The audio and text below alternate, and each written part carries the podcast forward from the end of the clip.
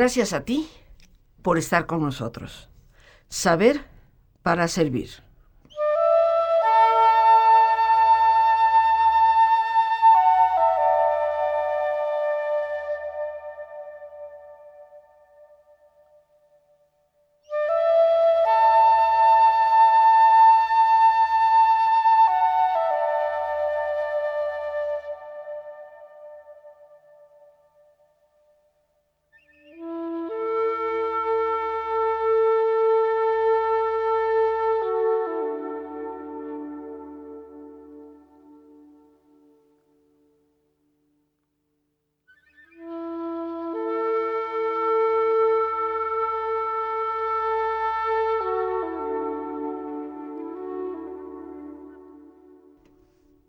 Estamos escuchando, queridos amigos, música de una de las culturas más milenarias que como cultura engendra un pensamiento religioso, una visión del mundo, del cosmos, de sus inicios, de su destino.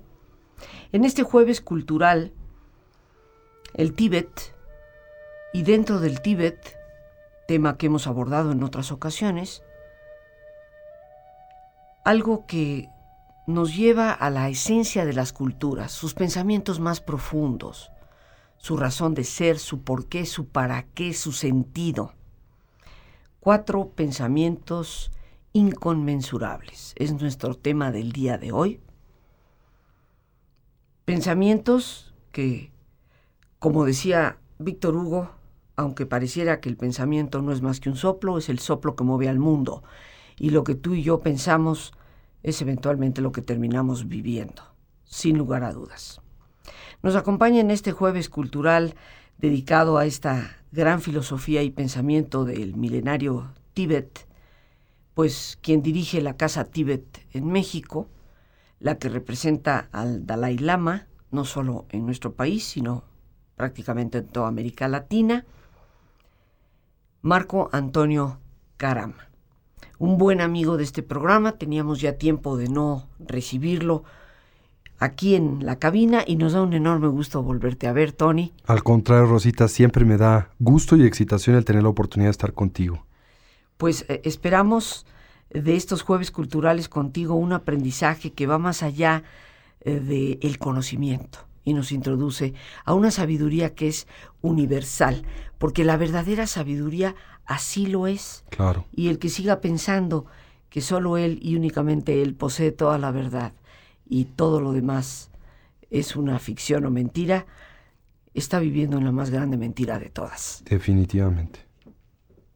Bueno, pues el día de hoy teníamos la motivación de compartir eh, no solamente una colección de ideas, sino una variedad de técnicas de introspección analítica, que son especialmente populares dentro del ámbito de la tradición budista tibetana, pero que naturalmente encuentran paralelos en otras tradiciones espirituales en el mundo. A estas se les denomina los cuatro pensamientos inconmensurables, pero también se les llama las cuatro residencias divinas, dependiendo de la manera en que se presentan, sea en la tradición budista temprana, la tradición Theravada del sudeste de Asia, o en la tradición budista más tardía, la tradición llamada Mahayana del gran vehículo, especialmente popular en el norte y noreste del Asia en general. Y estos cuatro pensamientos inconmensurables así se denominan por dos razones. Primero porque tienen como objeto a todos los infinitos seres sensibles, por eso son inconmensurables. Y dos, porque el beneficio que aportan a la persona que los produce o los genera es también inconmensurable. Se les llama también residencias divinas eh, en eh, reminiscencia de una pregunta que uno de los discípulos del Buda histórico le hace, cuando le solicita guía y éste le pregunta cuál es la mejor manera o el medio óptimo para lograr la unidad con la divinidad. Evidentemente, evidentemente una persona que emana de la tradición teísta hinduista. Le pregunta esto al Buda y el Buda le dice el cultivo de los cuatro pensamientos inconmensurables. ¿Y cuáles son estos? El amor bondadoso, la compasión, el regocijo y la imparcialidad. Así que de esto estaremos hablando durante la, eh, nuestro programa este jueves cultural. Amor bondadoso. Así es, compasión, regocijo e imparcialidad. A menudo también a esta se le llama ecuanimidad, pero la traducción más adecuada es imparcialidad. Por imparcialidad aquí lo que entenderíamos, aunque lo discutiremos uno por uno, es la habilidad de descubrir que hay un hilo de conducción, eh, hay una variable común a todos los seres sensibles y que en ese sentido los hace iguales a nosotros. Y esto es su deseo de ser felices y dejar de sufrir. Todos los seres humanos, ciertamente, Tony, cada vez que nos visitas lo, lo reiteramos, independientemente de nuestra propia tradición, cultura, cosmovisión, lo que buscamos y anhelamos es la felicidad y quisiéramos dejar de sufrir. El dolor es ciertamente un fenómeno humano que desde mi perspectiva está provocado dándonos o no dándonos cuenta de ello por nosotros mismos. Así es. Hoy en Jueves Cultural vamos a estar tocando estos cuatro pensamientos inconmensurables que, como nos los has apuntado, amor bondadoso, compasión, regocijo e imparcialidad, a lo que nos señalan y hacia lo que nos llevan es a vivir una vida de equilibrio, sin lugar a dudas, y una vida en donde podamos hacer a otros lo que quisiéramos que hicieran por nosotros y no hacer lo que no quisiéramos que alguien hiciera en nosotros o hacia nosotros. Amor bondadoso, compasión, regocijo e imparcialidad. Así es, en realidad estos se utilizan de dos diferentes maneras dentro del universo contemplativo budista. Se dice que por un lado son medios muy eficaces, Rosita, para cultivar la atención sostenida, que es un prerequisito para transformar a la mente en un instrumento poderoso y funcional. Tendrás presente, esto es algo que hemos platicado muchas veces aquí en tu programa, que uno de los conflictos fundamentales que aquejan al ser humano precisamente tiene que ver con el hecho de que su mente hoy se expresa o se manifiesta de una forma disfuncional. Ya sea está dominada por la tendencia de proyectar de forma compulsiva hacia futuro, o está dominada por eh, la esclavitud hacia el pasado, o está dominada meramente por la distracción o el hundimiento mental. Y si lo que nosotros buscamos es una transformación genuina en el contexto de nuestra vida, pues lo primero que tenemos que hacer es eh, hacer de nuestra mente o transformar a nuestra mente un instrumento funcional.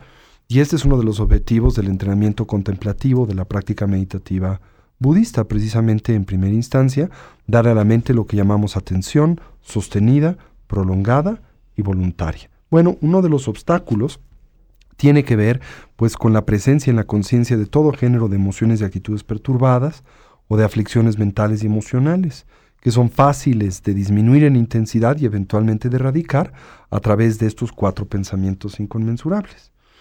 El amor bondadoso en primera instancia se refiere a lo siguiente, y tendríamos que distinguirlo de lo que muy a menudo entendemos por amor, que está mezclado con todo tipo de nociones románticas, etc. Lo que... no me trajiste mi caja de chocolatitos color rojo? Así es. no me quieres, Tony.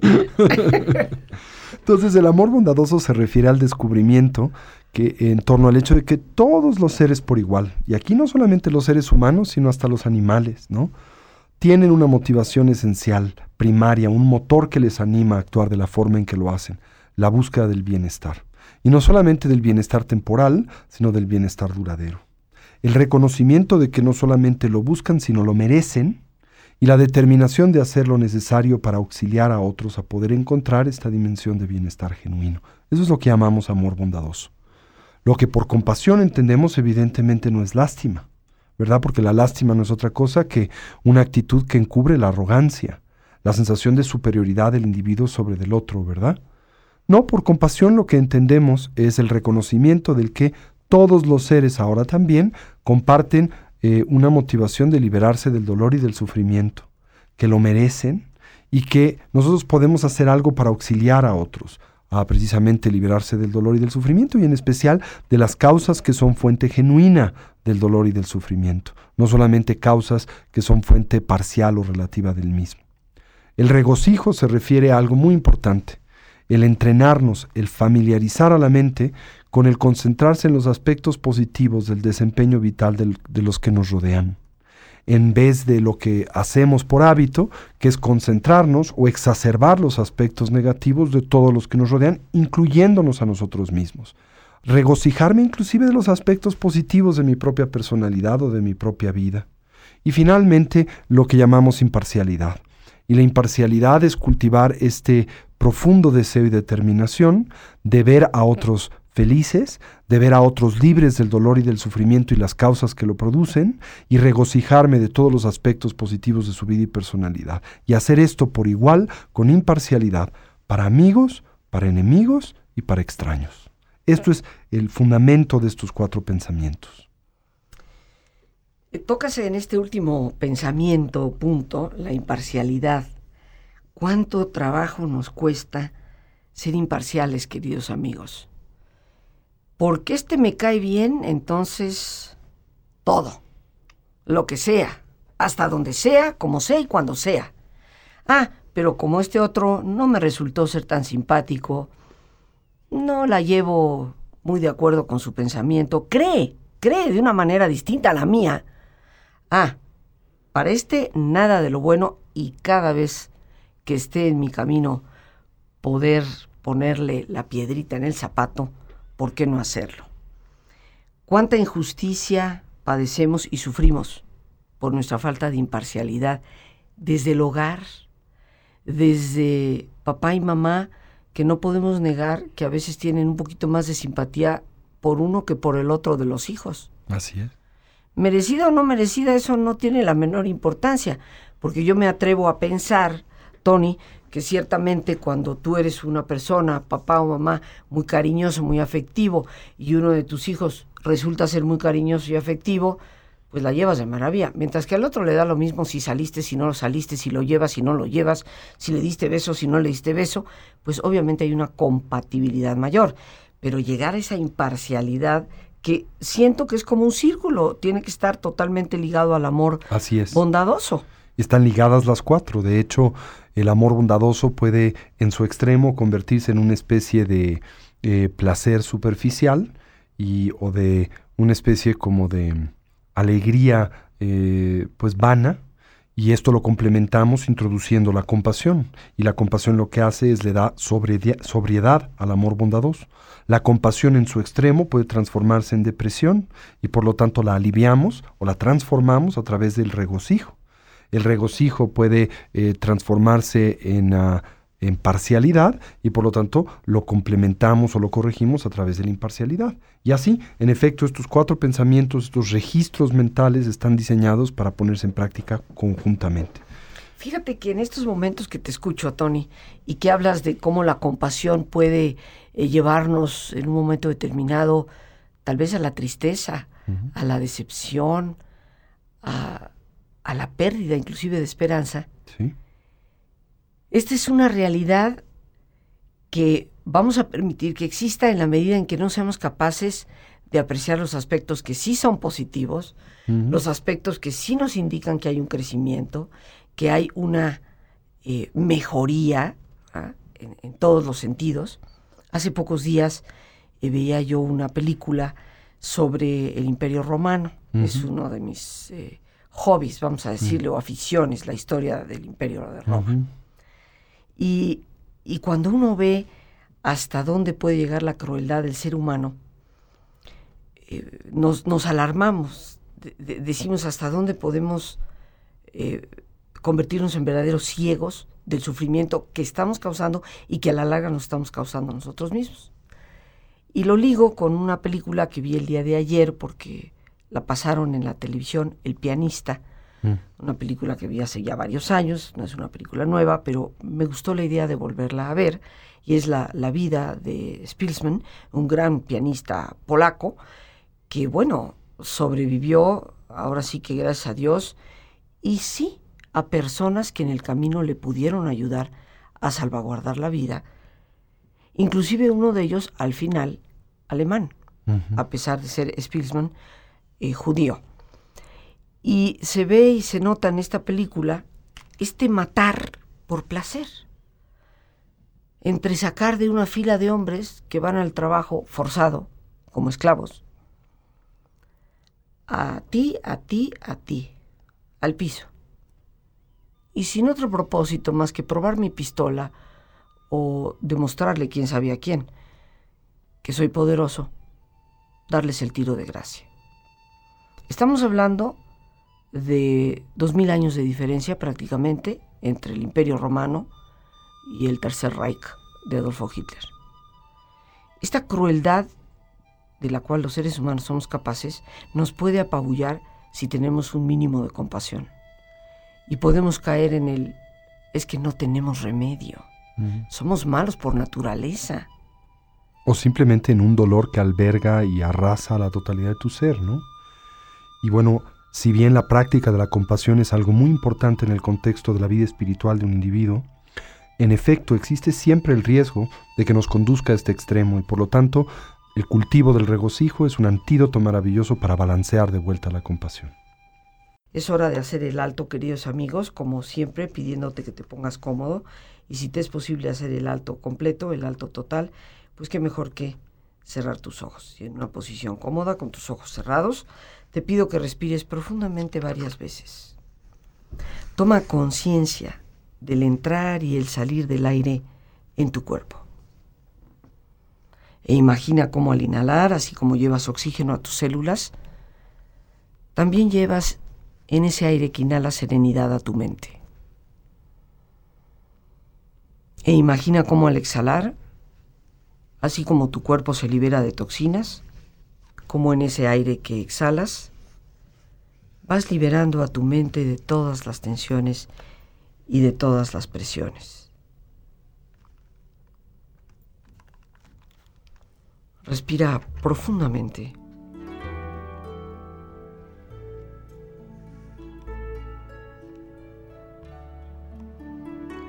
Y relaja tu cuero cabelludo, los músculos que cubren tu cabeza.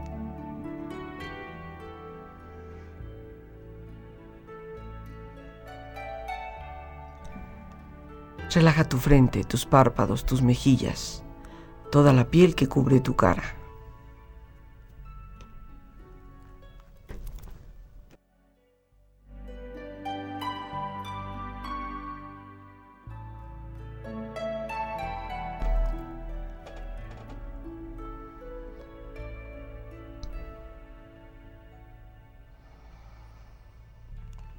Relaja tu cuello y tu garganta. Siente su flexibilidad, equilibrio, balance.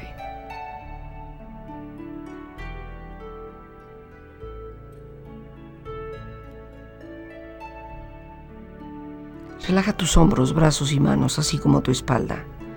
Siente una agradable sensación que relaja todos los músculos en estas partes de tu cuerpo.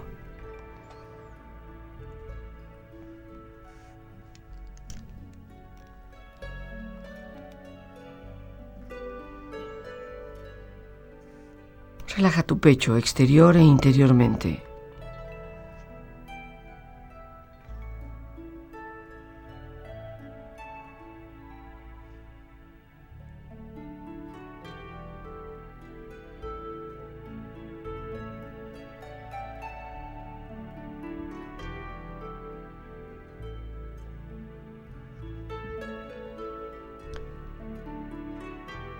Relaja tu abdomen exterior e interiormente.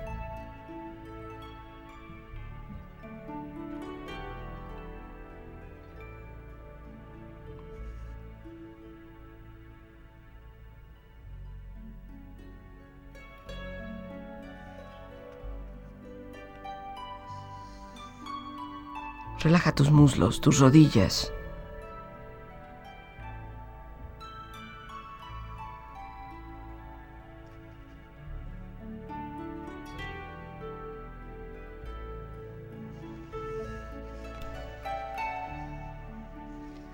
Relaja tus pantorrillas y tus pies.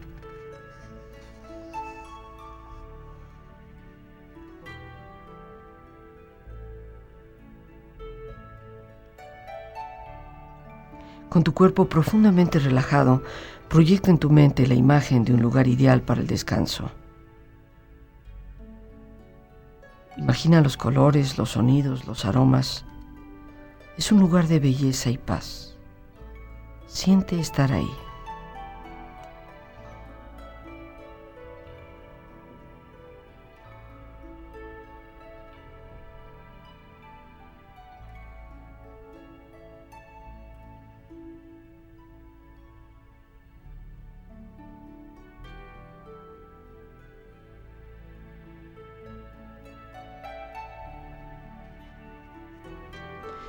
Cuerpo relajado y tu mente serena. Reflexiona.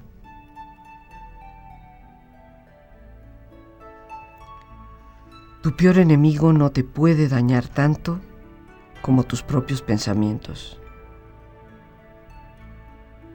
Ni tu padre, ni tu madre, ni tu amigo más querido te pueden ayudar tanto como tu propia mente disciplinada. Disfruta vigilando, cuida tu propia mente, sácate a ti mismo del camino de la miseria, como se hace con el elefante que se ha metido en el barro.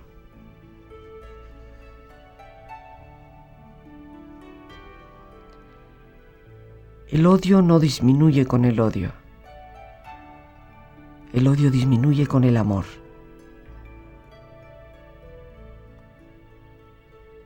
Todo lo que somos es el resultado de lo que hemos pensado. Está fundado en nuestros pensamientos y está hecho de nuestros pensamientos.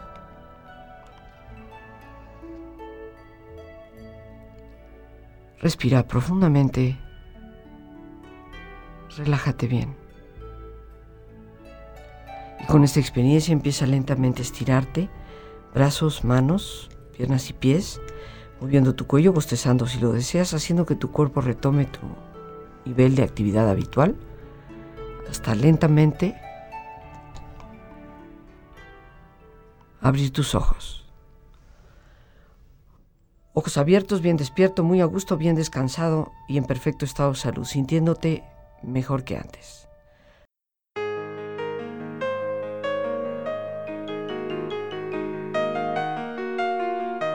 La vida indudablemente nos da a todos momentos de tormenta y crisis. Tal vez algunos de los más dolorosos son nuestros duelos. Aprender a descubrir la luz que puede haber en las sombras es tal vez el arte de poder navegar en medio de las tormentas. Yo te invito a participar en el taller Las luces de la sombra que con mucho gusto y entusiasmo estaré compartiendo los días 9, 11 y 12 de este mes próximo de mayo. Ojalá me acompañes. Estrategias efectivas para poder superar nuestras adversidades.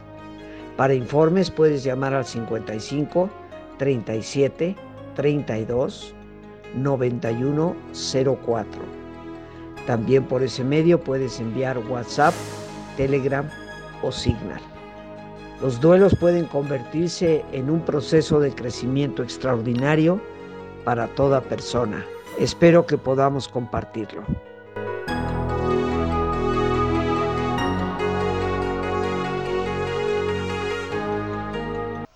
Bueno, retomando el tema que hoy nos eh, ha apetecido para este jueves cultural, estos cuatro pensamientos inconmensurables. Y decías tú, eh, Tony, que independientemente de nuestra cultura o de nuestra forma de creer, la respuesta de Buda, dando estas cuatro eh, pensamientos inconmensurables, fue ante la pregunta de una persona teísta, o sea, una persona que cree en un Dios, y que él afirma que independientemente de la creencia son universales. Así es.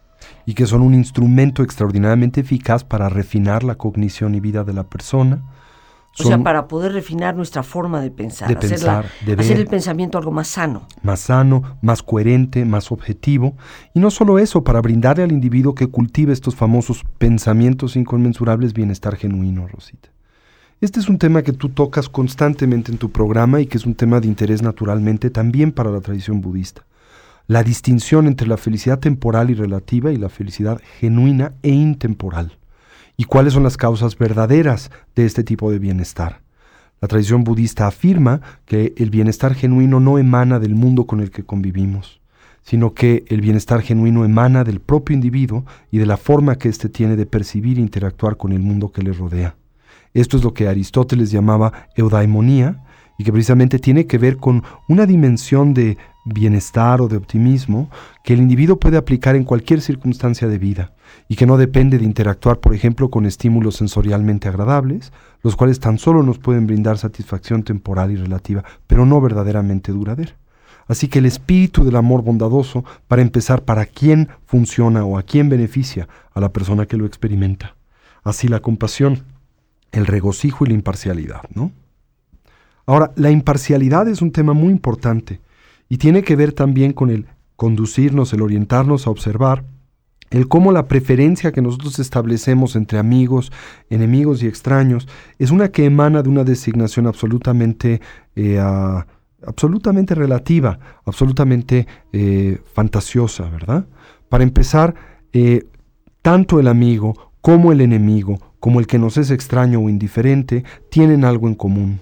Y lo que estos tres tienen en común es que como nosotros, con la misma intensidad que nosotros, con la misma fortaleza, con el mismo entusiasmo que nosotros, desean ser felices, desean dejar de sufrir y no saben cómo. ¿Verdad? La imparcialidad no quiere decir evidentemente tratar a todos igual, porque eso es imposible. No puedes tratar a todos por igual, no puedes tratar a tu mujer igual que, no sea, a un empleado, ¿verdad? Pero sí puedes observar con imparcialidad el deseo que el amigo, el enemigo y el extraño tienen de ser felices, de dejar de sufrir, y el, ah, el merecimiento que tienen de ser felices y dejar de sufrir, y hacer lo necesario para ayudarles a arribar a, esa, a ese objetivo. Podríamos decir que este pensamiento de imparcialidad es lo que nos eh, puede llegar a liberar de los llamados prejuicios. Así es. Y que tanto ruido nos causan en, todas las épocas de nuestra historia y que solo eliminando el prejuicio es que podemos apreciar otras culturas, otras formas de ver el mundo, otras maneras de concebirse a uno mismo, otras maneras de concebir lo que es el pasado, lo que puede ser el futuro, lo que es la vida, lo que es la muerte.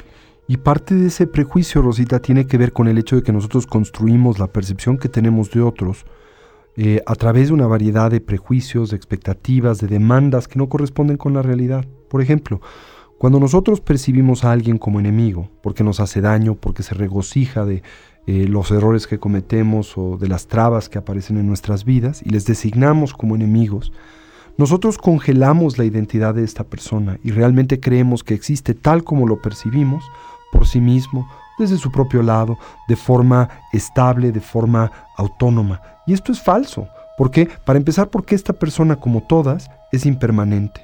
Cambia, se transforma momento a momento, lo cual quiere decir que no es enemiga en todo momento. No lo es para todos, lo es para mí, pero no para sus hijos, por ejemplo. ¿Verdad? Y aún para mí no lo es en todo momento, ¿verdad? ¿Qué nos puede ayudar a desarrollar estos pensamientos inconmensurables. Hay una práctica muy sencillita, muy bonita de la tradición budista tibetana intitulada la práctica de la perla de luz. Y lo que hacemos es algo muy sencillo. Visualizamos a primero nuestros amigos, las personas con las que tenemos una relación de intimidad y de cariño, empezando por las más cercanas y después eh, orientándonos a aquellos que son un poco más lejanos y pensamos acerca de cómo estos individuos desean en efecto ser felices, buscan su propio bienestar, buscan trascender sus dificultades y problemas y a menudo desconocen el cómo. Y como a menudo al mismo tiempo las acciones negativas que ejecutan, inclusive para nuestra persona, no emanan de la maldad sino de la ignorancia.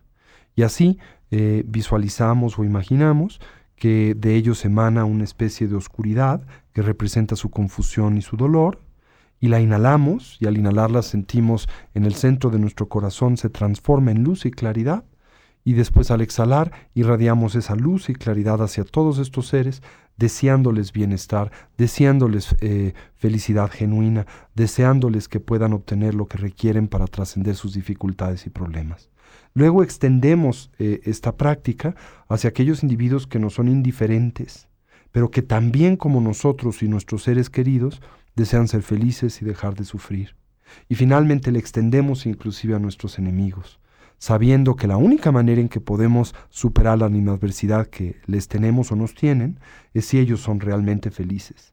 en lugar de desearles daño que complica más su vida y perpetúa el conflicto que tiene con nosotros, les deseamos bienestar y felicidad, sabiendo que en el momento en que la obtengan, no tendrán tiempo para lastimarnos o para eh, pensar mal de nosotros. O sea que vamos a decir que en un nivel de relajamiento, vamos a empezar por visualizar a nuestros seres queridos y vamos a visualizar que cualquier cosa negativa que haya, eh, se puede transformar a través de este amor que hay en nosotros, en una luz que nosotros exhalamos hacia ellos, hacia el mundo. Lo segundo sería pasar por este proceso con tal vez aquellas personas que de alguna manera nos, nos son indiferentes o sentimos que nos son indiferentes. Y lo mismo hacemos con aquellos a quienes podemos considerar como enemigos, personas que tal vez nos han hecho un poco de daño o, que todavía llevamos un poco en el corazón algo de resentimiento. Así es, y simultáneamente eh, observar o tener presente que esas personas que nosotros contemplamos como indiferentes eh, son unos que tendemos desgraciadamente a cosificar, esto es, congelamos esa identidad como indiferentes, pero que eh, son queridos por sus hijos o por otras personas, tienen una vida, aspiraciones y tienen el derecho a ser felices, tanto como nosotros o nuestros seres queridos. Y luego cuando contemplamos a los que vemos como enemigos, tener en cuenta que la percepción que de ellos tenemos como enemigos es subjetiva y que no son enemigos todo el tiempo, ni lo son para todo mundo, e inclusive no lo son para nosotros en todo momento. Y que esa identidad puede cambiar, como eh, muy probablemente esta persona empezó como amiga y se hizo enemiga, y eventualmente será indiferente, nada garantiza que en un futuro no vuelva a hacerse amiga. ¿verdad? Entonces tener en cuenta que nada es permanente y que estas diferentes condiciones emanan en esencia de lo que nosotros designamos, de la etiqueta que le ponemos a las gentes, y que esa etiqueta tiene que ver con la forma en que esas personas se comportan con nosotros, pero que no describe la manera en que existen o la manera en que son en general. Y así tomamos su dolor y sufrimiento como un oscuro, su confusión, su falta de claridad, y, e irradiamos de nuestro corazón, de esa perla de luz eh, en el centro del corazón, luz y claridad que les brinda amor bondadoso y compasión, felicidad genuina y tranquilidad. Ciertamente que cuando nos sintonizamos con estos pensamientos que nos dice son inconmensurables, nos sintonizamos con cualquier tradición, nos sintonizamos con cualquier cultura que desea cultivar verdaderamente el bienestar, la felicidad, el progreso para todos los que estamos eh, involucrados en esa búsqueda de ser mejores y de procurar una mejor sociedad a nuestro alrededor. Algo con lo que tú desearías eh, concluir. Pues mira, uno de los grandes padres de la psicología clínica en Occidente, el gran William James, inspirado a lo largo de su vida por su estudio precisamente de la literatura clásica budista, decía algo muy sencillo y decía, afirmaba, en este instante lo que uno percibe es su realidad. Así que si nosotros percibimos con amor y con bondad, con compasión y regocijo, si lo hacemos con imparcialidad, esa será la realidad que vivimos instante a instante. Somos la fuente de nuestro propio bienestar. Una filosofía ciertamente milenaria y siempre actual queridos amigos, tendríamos que preguntarnos de vez en cuando ante la realidad que consideramos como intolerable, qué estamos haciendo con nuestra propia mente, qué estamos haciendo con nuestro propio interior, que de una forma u otra es el que nos va a ubicar dentro del contexto que sin darnos cuenta nosotros mismos en cierto sentido vamos creando. El dolor es un fenómeno, es una realidad, pero el sufrimiento el sufrimiento tiene mucho más que ver con la actitud que tomamos frente al dolor que con el dolor mismo. Las gracias a Dios por este espacio que nos permite compartir a nuestro invitado Marco Antonio Caram y a ti el más importante de todos una vez más. Gracias por tu paciencia al escucharme y por ayudarme siempre a crecer contigo. Que Dios te bendiga.